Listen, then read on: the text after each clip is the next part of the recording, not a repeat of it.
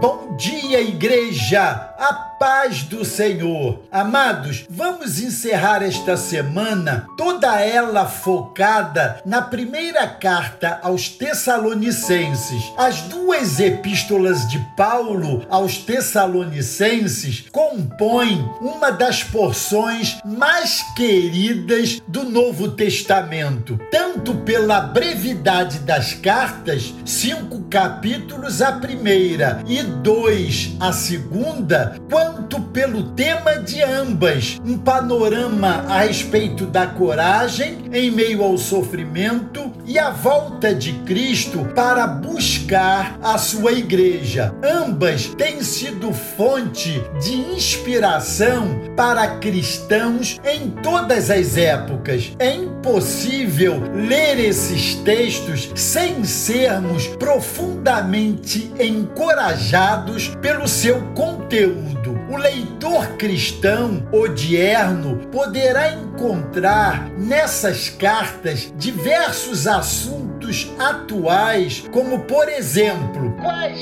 são as evidências bíblicas de uma genuína conversão. Como deve a igreja se portar diante das tribulações e perseguições? A santificação é uma experiência opcional ou não ao cristão? A pureza sexual é um requisito para o crente? Como será a vinda de Jesus? Como deve a igreja se relacionar com os líderes que o Senhor para o rebanho? Como deve a igreja viver tendo em vista o retorno de Cristo? O crente que quiser ser frutífero em sua fé será bastante encorajado ao descobrir esses temas bíblicos tão relevantes nessas cartas de Paulo aos Tessalonicenses. Quando lemos o verso 2 da primeira carta aos Tessalonicenses, no seu primeiro capítulo, Paulo chama a nossa atenção para o uso que ele faz do plural na sua linguagem. Veja o que ele diz: Sempre damos graças a Deus por vós todos, fazendo menção de vós em nossas orações. A construção da comunidade cristã, o estabelecimento do reino de Deus e a experiência do discipulado devem gerar na igreja relacionamentos sólidos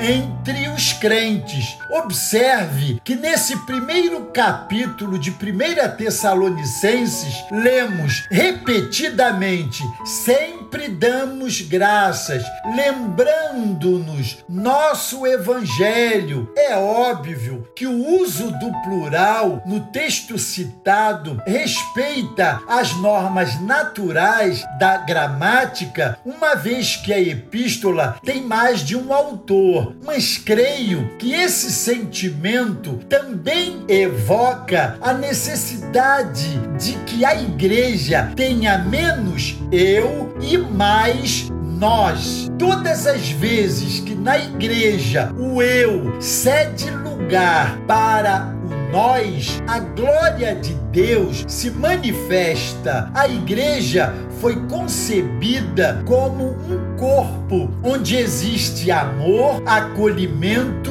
e mútua cooperação. A natureza da igreja está totalmente entranhada com a coletividade e, em nome do nós, devemos somar nossas forças, subtrair nossas diferenças, multiplicar nossos talentos e dividir nossas cargas. Quando uma comunidade entra por esse caminho, ela passa a viver na dimensão do reino do céu e a experimentar a ação sobrenatural de Deus em suas ações. Glória a Deus! Deus os abençoe.